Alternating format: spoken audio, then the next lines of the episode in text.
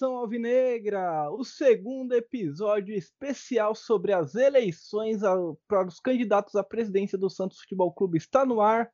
Nós batizamos esses episódios de Elei Santos, os episódios especiais. Agora vamos falar dos três candidatos que faltam, né? Que a gente não falou no último episódio. Os candidatos da chapa 1, chapa 2 e da chapa 6. Então vamos começar hoje, Guilherme, pela chapa número 2, a chapa do Milton Teixeira Filho. Chapa Tradição e Inovação, um nome que incomoda bastante a minha pessoa. O que, que você tem para falar sobre esse candidato para a gente, Guilherme? Fala, cientistas de todo o Brasil e do mundo. Referente à chapa 2, chapa de Milton Teixeira e o vice-presidente José Macedo Reis, a gente tem um histórico aí do Milton sendo um advogado atuante aí no mercado há 17 anos e um administrador de um patrimônio imobiliário próprio. Provavelmente ele deve ter suas casinhas de aluguel, seus empreendimentos, seus imóveis. Proprietário de aluguel. É, né? É pelo... o cara que eu atendo no, no onde eu trabalho, que eu não posso falar o nome, quase que eu falo agora, e sou do, do justa causa. Ó, a gente não, é, não é isso que a gente quer. A gente não quer que o, a voz da vila gere uma justa causa para um dos participantes. Mas, falando sobre o Milton, ele tem né, essa, digamos, habilidade, essa expertise no ramo imobiliário.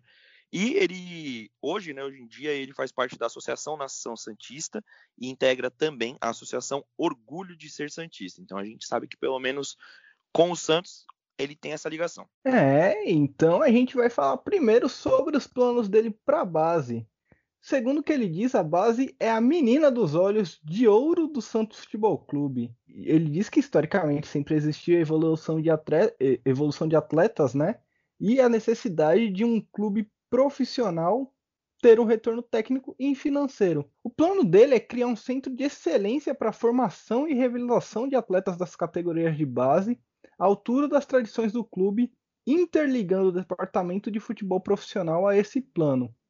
Segundo ele, vai ter ali campos adequados, um alojamento, departamento de análise de dados, departamento de saúde médico, fisioterapia, nutricionista, assistente social, psicólogo, realização de exames técnicos periódicos e mais uma porrada de coisa. Pelo que ele está dizendo aqui, ele tem uma metodologia de aplicar técnicas de futebol criativas, construir um modelo de cultura de acordo com o DNA ofensivo do Santos, né? Ele também fala que outro ponto importante é a, capa, a captação de jovens e que esse é um trabalho intenso forte na descoberta de talento.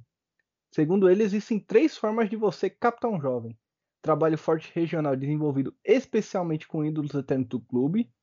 A segunda é por meio de clínicas itinerantes que são desenvolvidas de acordo com o fluxograma, com parcerias com as prefeituras de todo o país. E a terceira é com manhãs esportivas que serão realizadas na chácara, na chácara Nicolau Mourão. Ele disse que a meta dele, a meta da chapa dele aí, do, do Milton Teixeira Filho com o José Macedo Reis, é revelar o dobro de, atleta, de atletas profissionais. Caramba, é uma.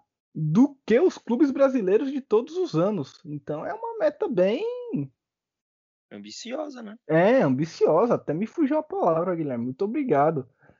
É uma meta bem ambiciosa aqui. Você Acredita que essa meta possa ser batida, Guilherme? Olha, quando a gente fala de Santos, a gente sempre remete a, a jovens, né, a garotos.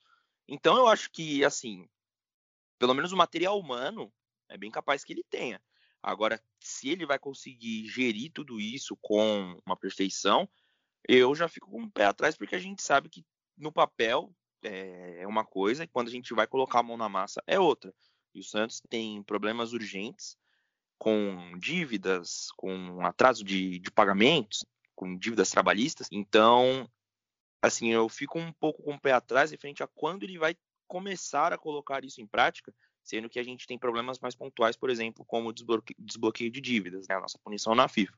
Mas eu fico muito esperançoso de ver que ele tem toda essa atenção com a chapa, com a base, e ele pelo menos tem um roteiro a ser seguido pelo menos em questão de planejamento, eu gostei bastante dessas propostas. E sobre a nossa nova arena, Guilherme, qual que é o plano do Milton Teixeira Filho para a nossa nova arena? Só, só primeiro deixar claro, Guilherme, o Milton Teixeira não tem a ver com Marcelo Teixeira, ou tem? Não, não. Pelo que eu pesquisei, né? Fiz uma pesquisa a fundo, não tem nada a ver, é só o sobrenome mesmo que é bem parecido. Então, como nós estávamos dizendo em relação à arena, né? O Milton ele também vê com bons olhos a construção da arena e essa parte que a W Torre vai custear toda essa obra. Eu acho que todos os candidatos veem isso como uma boa opção. Então, como nós dissemos ontem aqui no, no episódio especial, que, que, já está no ar, eu acho que assim a maioria deles vão tentar ir por esse caminho. Provavelmente é algo muito palpável, muito real. Provavelmente essa arena vai acabar saindo. Só que ele menciona que gosta muito do projeto, ele vê com bons olhos também, e ele fala que quer proporcionar uma experiência única e diferenciada para todos os espectadores que vão até a Vila Belmiro, né, ou a nova Vila Belmiro, para assistir os jogos. E aí também o que ele cita, que eu acho muito legal, é revitalizar a parte do CT Pelé, que é ele visa assim adaptar o CT com as necessidades da demanda que o futebol profissional tem hoje em dia. E a base, como ele já citou antes também, ele também fala que vai criar, pretende criar um centro de excelência que esteja à altura das nossas tradições. Então, como a gente já disse, né, eu acho que a base sim merece esse cuidado especial. E o que eu gosto também é que ele cita também sobre o futebol feminino, que eles citam que vão criar um centro de treinamento nas mesmas condições, com a mesma estrutura do futebol profissional, que eu acho que é algo muito legal de se debater, porque a gente sabe que o futebol feminino ele vem cada vez mais crescendo, principalmente o do Santos. Eu acho que é um, um, lugar que a gente sempre teve muita tradição. Já tivemos Marta jogando pelo Santos, a Cristiane também. Hoje em dia nós temos a Kathleen. E eu acho que é algo muito legal de se terem proposta, de se comunicar com os torcedores e com as torcedoras também, é claro, para a gente saber qual é o rumo que isso vai tomar entendeu? Eu acho muito legal que todos os candidatos, pelo menos, estão falando sobre o futebol feminino e falando muito bem, tendo muitas propostas boas. E isso é algo que também me deixa esperançoso. Espero que tudo isso do futebol feminino também saia do papel, não seja nada só para fazer fazer campanha, sabe? Nada só para fazer promessas e chegar lá e não cumprir. Sobre a dívida, o Milton Teixeira Filho fala o seguinte, que a necessidade do Santos hoje passa por uma ruptura na forma da utilização dos recursos financeiros. Segundo ele, a nossa crise está ligada à má administração dos recursos e não à falta de dinheiro. É claro que ele diz que existe né, os ajustes das despesas costumeiras e as receitas ordinárias do Santos, que isso é fundamental, e que esse é o esforço para o resultado ser de superávit. Segundo ele, vai ser feita uma renegociação e um alongamento da dívida a curto prazo, com a redução de juros e demais obrigações acessórias. Ele diz ainda que vai realizar uma auditoria externa independente e, publici e a publicidade da real situação do clube aos stakeholders, que eu não sei o que é. Ele diz também que fará aí todo um planejamento financeiro garantindo obrigações pecuniárias a curto prazo, a médio e a longo prazo. O que, que é pecuniárias, Guilherme? É que eu vou ter que dar uma pesquisada aqui que eu também não sei o que é. É, então, é, é fácil o cara falar um monte de palavra difícil que ninguém nunca ouviu falar. Pecuniária, pelo que eu tô vendo aqui, é um substantivo que fala de dinheiro. Então era muito mais fácil ele falar que era sobre dinheiro. Pecuniário é, é sobre dinheiro. É, é, isso, então. É, ainda mais se falando fala sobre a dívida, né? É, quando ele fala de obrigações pecuniárias a curto, ele quer falar sobre a nossa dívida a curto prazo, a médio e a longo prazo. Outro ponto importante, pelo que ele diz, é que precisa ser feita a renegociação de todos os contratos em condições desvantajosas ou desfavoráveis ao clube. Ele diz que vai fazer um reconhecimento da dívida total perante a Justiça do Trabalho e apresentar um plano de pagamento a longo prazo com a garantida reserva mensal. Ainda diz que vai haver um estudo e uma readequação do quadro de funcionários com análise temática de função, salário, competência, identificando fragilidades na estrutura organizacional e na eventual bolha de quadro dos colaboradores. O que, que isso significa na, na prática? Que tem muita gente que está desenvolvendo função lá que é inútil, ou são os famosos aspones ou papagaios de pirata lá, né? Que a função dele não significa nada. Estranho, né? Porque ele fala mais em uma limpeza interna ali no Santos para que a gente fique menos oneroso, né? Para que o custo de, de trabalho Sim. do Santos seja menos oneroso. Meio que diminuir a folha né, de pagamento de funcionários. E foi algo que o Rolo, quando ele chegou, ele fez, que ele mandou, a gente lembra muita gente embora, só que ele também colocou um pessoal dele lá. Né? Eu acho legal essa parte de fazer uma auditoria, porque eu acho que é algo que o Santos precisa, até porque até hoje muita gente se pergunta onde está o dinheiro do Neymar, onde está o dinheiro do Rodrigo, para onde esse dinheiro foi, o que aconteceu, e a gente não tem uma resposta. E tendo essa auditoria, tendo toda essa transparência, em um portal da transparência que a gente já sabe que tem, é algo que eu acho que não deve ser deixado para trás. A gente pelo menos consegue saber valores, para onde esse dinheiro está indo, de onde esse dinheiro veio. Então eu acho legal, além de tratar a dívida como algo urgente, e esse plano também de fazer um alongamento, né, mas com parcelas, eu acho legal também ter essa transparência, porque é algo que o torcedor precisa e o torcedor comum, assim como nós, está cada vez mais interessado em saber, porque não é de hoje que a gente vê nossos ativos assim, sabe, se diluindo, o dinheiro do Santos indo para o ralo, porque Cara, se a gente pegar nos últimos anos o tanto de jogador que a gente vendeu, era pra gente ter uma estrutura financeira muito melhor até que do Flamengo. E a gente não tem esse dinheiro. Assim, a gente vê que tem muita coisa errada lá dentro do Santos. Então, eu acho legal né, ir para essa parte de fazer uma auditoria, tentar fazer né, uma, um, algo mais, dar uma enxugada, mas cortar ali quem não. Né, essas pessoas, como você mesmo disse, né, papagaio de pirata e tudo mais, porque eu acho que quem está ali dentro tem que fazer um trabalho excelente, tem que fazer um trabalho sério porque o Santos não é brincadeira. A gente fala do, de um dos maiores times do mundo. A gente não pode ter esse tipo de cargo, esse tipo de, vamos dizer, funcionários fantasmas assim dentro do clube. Vamos falar agora da chapa número 6, a chapa do Daniel Cury Santos da Virada. Quem compõe essa chapa e quem é Daniel Cury, Guilherme Gaeta? Vamos lá, a chapa de Daniel Cury, Santos da Virada, é composta por ele e seu vice-presidente Ariovaldo Feliciano, Daniel Cury, ele é sócio do clube há 42 anos, já foi conselheiro do clube por quatro mandatos e também ele presidiu a comissão de inquérito e sindicância de 2015 a 2017. Ocupou também a primeira, né, o, espaço de primeiro secretário de mesa de conselheiro em 2018 a agosto de 2020. Ele é um advogado especialista em gerir crises financeiras em empresas e associações. Ontem teve um debate na TV Santa Cecília e o Cury estava lá, assim como todos os outros candidatos que a gente vai citar aqui, os que já citamos. E o Cury ele mencionou também que teve um case de sucesso na Santa Casa de Santos, que era um, um hospital, né? É um hospital que estava praticamente abandonado, já estava decretando a falência. E ele, mais junto a alguns investidores, conseguiram gerir ali a Santa Casa para que o mal não acontecesse, né? Ele citou muito isso, bateu muito nessa tecla e principalmente na tecla sobre a dívida também. Mas resumindo, o Cury é essa pessoa aí que a gente acabou de comentar, sócio há mais de 42 anos, então a gente vê que pelo menos o Santos na veia ele tem. Né? Sobre a base, ele diz que é impressionante como a nossa base está desorganizada e destroçada. Segundo ele, ele vai dar total atenção a trazer ex-jogadores identificados com o Santos de volta a esse departamento.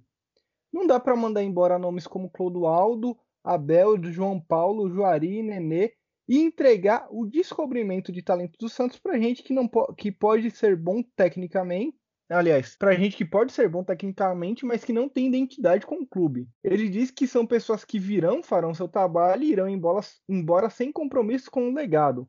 E que como os ídolos eles têm história no Santos e são os principais patrimônios do Santos, eles sabem que aqui os jovens têm vez, no Santos, no caso. Ele ainda diz que reconhece que o presidente Orlando Rolo já começou a trazer esses nomes de volta e que vai ser consolidado. Ele ainda diz que vai deixar claro que a vocação do Santos é formar jogadores de futebol.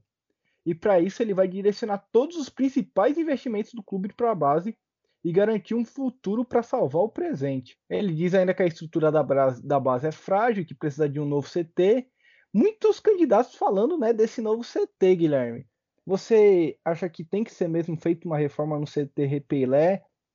É o momento para ser feita essa reforma? Existe o dinheiro para ser feita essa reforma? Olha, dinheiro assim sem investimento, a gente sabe que infelizmente é algo que não que não vai rolar, porque a gente sabe que o Santos tem dívidas até o pescoço. Mas eu acho legal que todos os candidatos estejam batendo nessa tecla de uma reforma no CT pelo menos uma reforma e um cuidado a mais com a nossa base, eu acho que é algo que a gente sempre vai ter que ter, porque a água de Santos é diferente, disso todo mundo já sabe, e principalmente do CT das meninas também. O futebol feminino é algo que vem crescendo sempre e o Santos tem que ser competitivo até se for jogar xadrez. Então, eu acho bem legal essa atenção que todos eles têm.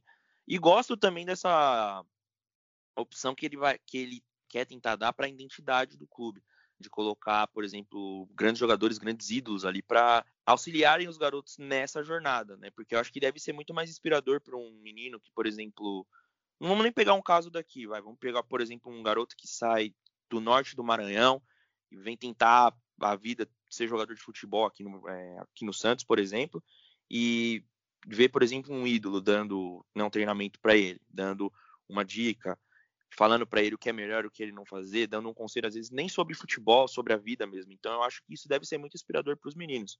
Acho isso muito legal porque, cara, o Santos é um baú do tesouro de ídolos, entendeu? Se a gente for elencar nomes de A a Z, a gente vai falar uma porrada de gente aqui, entendeu? Então eu acho isso bem legal de você trazer essa parte do ídolo, de você mexer com o emocional, de você dar uma injeção de ânimo nos garotos, né? E isso às vezes acaba até sendo mais importante do que a reforma do CT. É claro que a gente sabe que, que a gente precisa passar por essa adaptação, por essa readequação do nosso CT, mas eu acho que isso também é muito importante. Você conseguir, ele conseguir consolidar esses dois itens, eu acho que tem tudo para dar certo. Agora, o que, que ele diz sobre a nossa nova arena, o projeto da W Torre? Nesse projeto da W Torre, ele foi bem breve. Pelo que eu entendi, né, depois de eu ter lido, ele assim, ele quer meio que deixar rolar, sabe? Ele fala que ele gostou muito do projeto da W Torre, que foi apresentado ao conselho, e caso ele seja eleito o presidente, ele vai continuar com o projeto, sim, sem tirar nem colocar. Ele falou que ele pretende dar sim continuidade nisso e é uma coisa boa. Então ele pretende dar continuidade nesse projeto. Eu acho que eu concordo com ele porque foi algo que empolgou a maioria da torcida. E ele ainda elogia o projeto, fala que é um projeto factível, bem estruturado, tem um investidor que é confiável e conhecido, e ele até faz uma pergunta de por que não dar continuidade. Então acho que ele só vai deixar rolar, que é algo que eu acredito que a maioria dos candidatos vão fazer. Né? Gostei também, porque eu acho que esse projeto ele veio numa boa hora, assim, consolidando esse projeto com pagamento de dívidas, eu acho que é algo que para o futuro pode ser muito, pode render muitos frutos para nós. Então acho que quem está ali para ser candidato não tem que ficar colocando defeitos no projeto ou tentando barrar isso de passar para ser aprovado porque foram coisas que a gente já viu em algumas reuniões que a W Torre foi apresentar o, o primeiro projeto. Tiveram alguns comentários assim bem assim bem negativos, só que são coisas bem descabidas porque o projeto realmente é bem legal, é muito bom. E para o Santos eu acho que não vai custar nada investir nesse, nesse projeto, pelo contrário, eu acho que a gente só vai é, ter coisas boas a partir de quando esse projeto for iniciado e finalizado. Sobre a dívida, ele fala o seguinte: que precisa ser feita com renegociação e credibilidade. Que a situação chegou a esse ponto porque a palavra do presidente afastado não valia um fio do bigode dele. Eu gostei bastante dessa afirmação aqui. Também. Segundo ele, todos os credores vão ser procurados e vai ser negociado acordos vantajosos para, para o clube. Ele disse que vai ter uma política de austeridade máxima com os recursos do clube, afinal o dinheiro é de todos os sócios e não dele. Tem que reduzir ao máximo os erros, tem que ser feita uma política que prioriza o pagamento dos funcionários e jogadores, além de fornecedores fiéis. Renegociar dívidas e tributos, fazendo com que o Santos fique dentro da realidade financeira do clube. Ele ainda cita né, aquela expertise que o Guilherme falou sobre a, a Santa Casa e tudo mais, e diz que não dá para fingir transparência e apresentar um portal fora dos padrões internacionais das associações de transparência pública e transformar relatórios sem fundamentação técnica em auditorias. E ao contrário do que é feito hoje em dia, ele vai inserir uma gestão profissional transparente e exemplar. Diz que tem qualidade humana e expertise para isso. Então é isso, cara. Ele falou que não quer que o mandato dele saia mal falado e que ele tem raízes na cidade dos Santos. Gostei aí da, das palavras dele sobre a dívida. Tem alguma coisa a acrescentar sobre o que ele falou da dívida, Guilherme? Olha, na verdade não, só elogiar mesmo essa fala que ele que ele acaba falando sobre priorizar pagamento de funcionários e jogadores, porque é algo que, na minha visão, o Santos vem sofrendo muito desde a gestão do Modesto Roma, cara. E a gente sempre vê jogadores saindo, colocando o Santos na justiça, jogadores reclamando de não receber o salário. Eu acho que isso é algo muito ruim para a imagem do clube. Eu gostei desse comprometimento que ele tem com essa parte trabalhista do Santos, porque eu acho que a gente deve começar por aí. Dívidas com outros clubes, é claro que a gente tem também que providenciar pagamento, mas a gente tem que, primeiramente, tentar olhar para dentro, tentar sanar essa solução, para depois que a gente conseguir, pelo menos, dar um rumo para o pagamento dessas dívidas, a gente conseguir pagar quem a gente deve, né? É, agora me fale da última chapa que vamos tratar aqui, nosso último candidato, Fernando Silva, chapa 1, o Santos pode mais. A chapa de Fernando Silva tem como vice-presidente Reinaldo Guerreiro. Fernando ele é formado em engenharia química, tem uma especialização em administração de empresas e é um velho conhecido ali da gestão do Santos. Foi executivo de futebol do Santos na década passada, na gestão do Luiz Álvaro Ribeiro. Sobre a base, o Fernando Silva disse que a Brás tem problemas em todos os seus setores e pilares fundamentais, né, que são a captação, a formação e a transição. Ele diz que saber fazer esse diagnóstico enxergar o que se esconde nos vícios nesse mundo é parte da base e já é um desafio para poucos. Ele disse que o time está parado no tempo e que precisa reativar a captação de novos atletas fortemente. Assim como no profissional, tem que criar um setor de inteligência que integre o lado de dentro do clube às nossas necessidades, com o mundo do lado de fora, né? Então ele quer aí blindar os meninos da vila do que acontece ao redor. Eu não, não sou muito nessa, nessa linha de pensamento, não. Ele diz que todas as movimentações são fonte de captação. São competições oficiais, torneios amadores, avaliações próprias, parcerias com projetos de prefeituras, além das próprias franquias dos Meninos da Vila, né, que são as escolinhas que o Santos tem. Ele diz que os Meninos da Vila, né, que são as escolinhas, têm que ser as principais captadoras e as mais ativas e eficientes, além da criação de núcleos estratégicos pelo país, para acelerar e facilitar os processos. Algo caiu aqui na minha casa. Ele disse que na formação do clube está clara a descontinuidade e a ausência de sintonia com o nosso histórico DNA, e que cada treinador quer seguir um processo metodológico, e que tem que ser alinhado, né, para que o cara desde o começo até o sub-23 ele jogue da mesma forma é algo mais ou menos parecido com o que acontece em La Masia no Barcelona, né? Que o moleque sempre, sempre joga do mesmo jeito e quando ele chega no profissional, ele não sente tanto, né, Guilherme? Sim, essa filosofia que o Barcelona tem eu acho muito bacana, muito interessante. Tanto que a gente sempre vê alguns novos talentos saindo de lá. E com o Santos seria muito legal se a base fosse tratada assim. Isso que ele fala dos meninos da Vila me trouxe uma nostalgia, porque eu já fiz a escolinha dos meninos da Vila. E era muito legal, porque você cria né, uma esperança, mesmo sendo muito ruim, você acaba criando uma esperança de virar jogador um dia. Eu lembro que eu fiz um teste, cara, num campo, se eu não me engano, lá na Penha. Não passei, porque eu sou desprovido de habilidade. Só que eu lembro que um menino que jogava comigo aqui da minha rua, o Avá, ele passou, ele é São Paulino, eu lembro que ele passou, ele jogava bem mesmo. E aí, se eu não me engano, ele foi para outros processos lá para Santos e tal. E aí eu fico imaginando por exemplo, se todas as se a gente tem uma rede grande, né, de meninos da vila, por exemplo, se todas as escolas fizerem isso, eu acho que já é uma captação legal de atletas. Então, assim, eu acho legal ele pensar por esse lado, porque às vezes você dá oportunidades para pessoas que estão assim dentro de, de um nicho, de um núcleo que já faz parte do Santos, que eu acho que é mais uma vez a gente olhar para dentro. É claro que também deve ocorrer captação de atletas fora disso, eu acho que se, por exemplo, firmar acordo com a prefeitura da cidade ou alguma coisa do tipo, eu acho que deve sim ter testes ou né, alguma algum método, alguma metodologia que faça, né, consiga ter uma captação legal de atletas para a gente conseguir fazer crescer todo esse lado da base. Só que para isso a gente tem que ter uma estrutura. Assim, se tudo isso conseguir ser conciliado com uma nova estrutura para os meninos, que é algo que todos os candidatos estão batendo na tecla, eu acho que tem tudo para dar certo. É claro que né, tudo no papel é muito bonito. A gente quer ver tudo isso na, na prática. Como ele esteve junto ao Laor nessa gestão, eu acredito que isso seja um, um ponto, né, um diferencial muito legal. Ontem na, no debate ele até estava coment, comentando sobre isso, eu acho que deve ser até uma carta na manga para ele, porque a gestão do Laor foi algo que em certos momentos deu muito certo.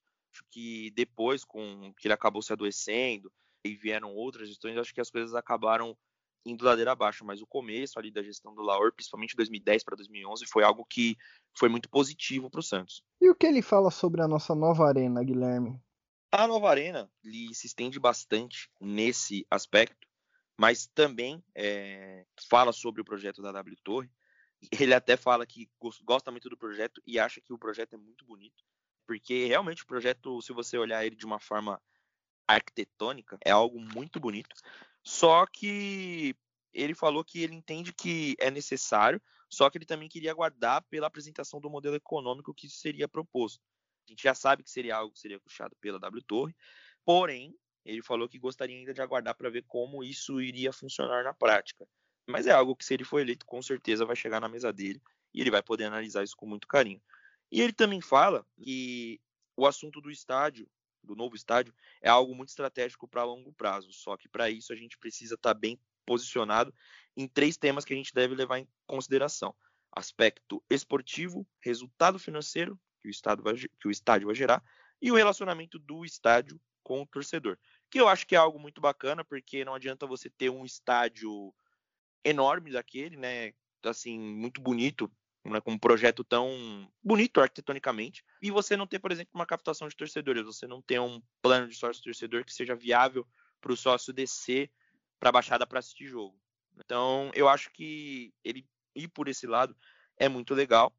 E também ele bate assim nessa tecla, né, nessa tecla de que a Vila Belmiro é o nosso estádio centenário, porém do jeito que ela tá não pode ficar. Eu acho isso muito legal, porque ali no Santos eu vejo muito, principalmente nessa gestão que a gente veio do Pérez, muitos muitos bairristas assim, né? Muita gente que achava que não deveria ser mexido na Vila Belmiro, que deveria ficar como do jeito que ela tá. E eu não penso por esse lado, sabe, cara? Eu acho que se a gente não atualizar, assim, se a gente não tiver essa expertise de não ficar parado no tempo, infelizmente a gente vai ser engolido pelos outros times. A gente já vê aí, pelo menos, os paulistas já estão se movimentando para cada vez mais tentar se adequar. A gente tem exemplo de Palmeiras, a gente pega também exemplo de, Flamengo, que são times que, pelo menos economicamente, têm uma gestão muito ok. Palmeiras a gente sabe que tem uma fonte muito grande de investimento, e o Flamengo ainda fica essa dúvida do, de onde vem tanto, tanto dinheiro. Mas, assim, são modelos que pelo menos a gente precisa tentar se adequar para não parar no tempo, né? Porque time que para no tempo, infelizmente, acaba não, não tendo todo esse retorno financeiro.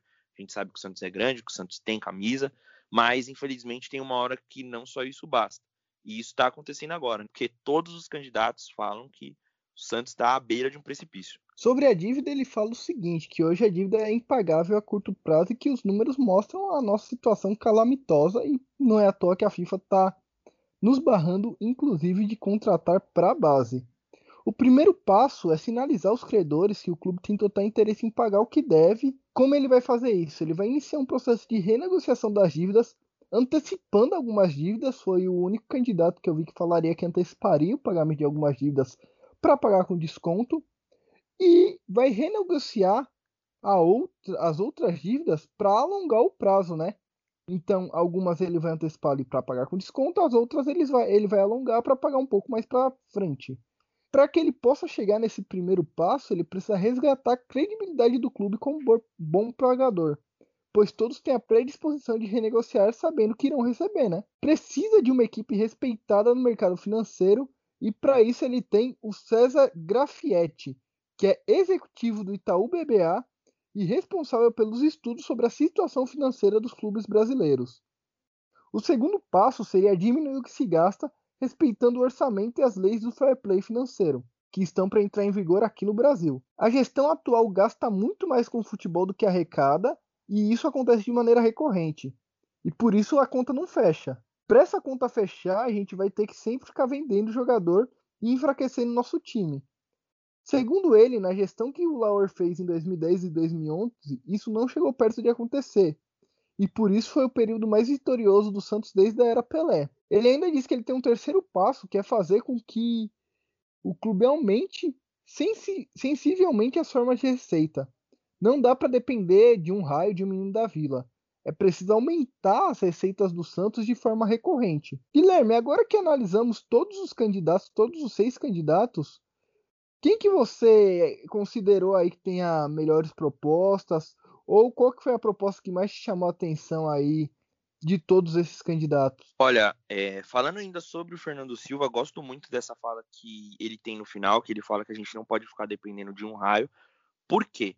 Quando o Neymar jogava aqui no Santos, me impressionava o quanto ele conseguiu, o quanto o Santos conseguiu segurar ele ainda e o tanto de retorno que isso teve para nós.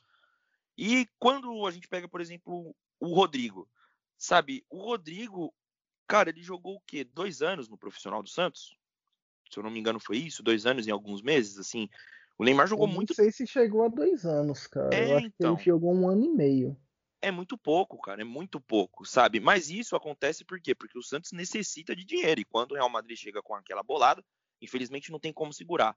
Então eu acho que tem que se passar por isso, sabe? A gente não tem que ficar vendendo o jogador é, da base, principalmente, por conta que a gente não tem dinheiro. Claro que hoje em dia, infelizmente, isso não dá para acontecer porque a gente deve, então a gente precisa de um ativo para pagar. Mas eu acho que isso que ele fala é muito importante, de um jogador da base, né, de um novo raio, por exemplo, não ser, por exemplo, a, o, o salvador da pátria da questão financeira do time.